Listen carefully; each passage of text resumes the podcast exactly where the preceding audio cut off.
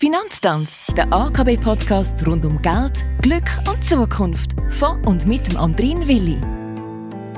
Danke fürs Hinhören. Bei mir ist glücklicherweise der AKB-Chefökonom Marcel Koller.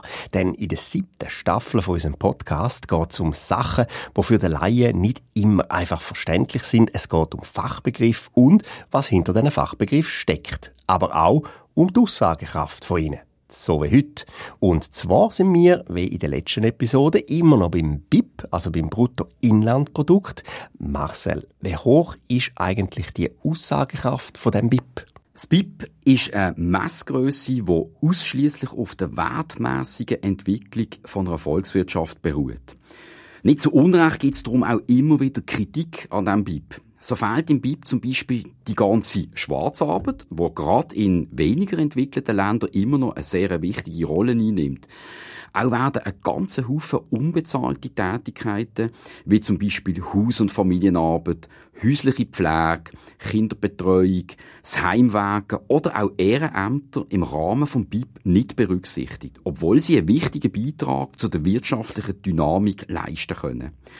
Und nicht zuletzt werden immer aktuellere Themen wie Nachhaltigkeit, Luftverschmutzung, Klimaveränderungen, also der negative Wert von wirtschaftlichem Handeln im BIP nur ungenügend berücksichtigt.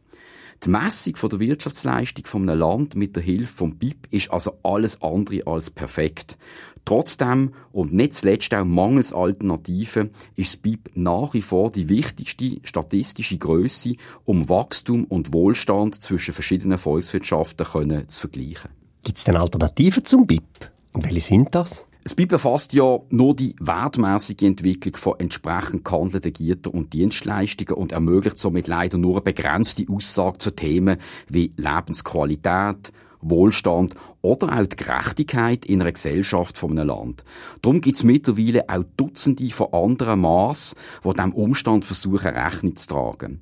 So misst zum Beispiel der sogenannte Gini-Index, wie ungleich die Vermögensverteilung in einem einzelnen Land ist, oder der World Happiness Report veröffentlicht Ranglisten aufgrund von der Lebenszufriedenheit der Menschen in einem Land.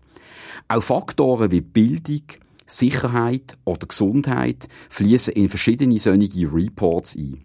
Allerdings ist die Bedeutung von all diesen Index und Reports bis heute im Vergleich zum BIP sehr klein. Nicht zuletzt, weil die Datengrundlage im Gegensatz zum BIP einfach sehr unterschiedlich und teilweise auch sehr willkürlich ist. Wenn man jetzt gerade von Glücklichkeit und Wirtschaft und Wachstum und so redet, ich frage mich noch oft, ist Wachstum endlich? Stichwort Club of Rome. Ja, das ist eine Frage, ähm, ob das Wachstum bis in alle Ewigkeiten so weitergehen kann oder ob es doch irgendwann ein Ende gibt. Die Frage treibt viele Forschende schon seit Jahrzehnten um. So hat schon in den 70er Jahren vom letzten Jahrhundert warnende Stimmen gegeben, dass es irgendwann zu einem wirtschaftlichen Kollaps kommen wird. Faktisch, auf einem Planet mit einer endlichen Größe wie die Erde kann nichts unendlich wachsen. Auch die Wirtschaft nicht. Wachstum und schrumpfende Ressourcen geht einfach nicht miteinander. Das aktuelle materielle Wachstum erkaufen wir uns mit einem Verlust von nutzbaren Ressourcen und einer Zunahme von ökologischen Schäden.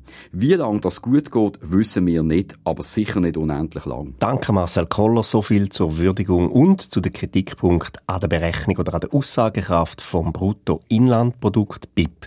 Wir verabschieden uns für diese Woche und sagen Danke fürs Zuhören für alle, die wollen. Nächste Woche, gleiche Zeit, gleicher Podcast, gleicher Gast und auch das Thema bleibt ähnlich. Es geht nämlich um die Frage, wie man Wirtschaftsentwicklungen überhaupt voraussehen respektive berechnen kann. Ich freue mich drauf.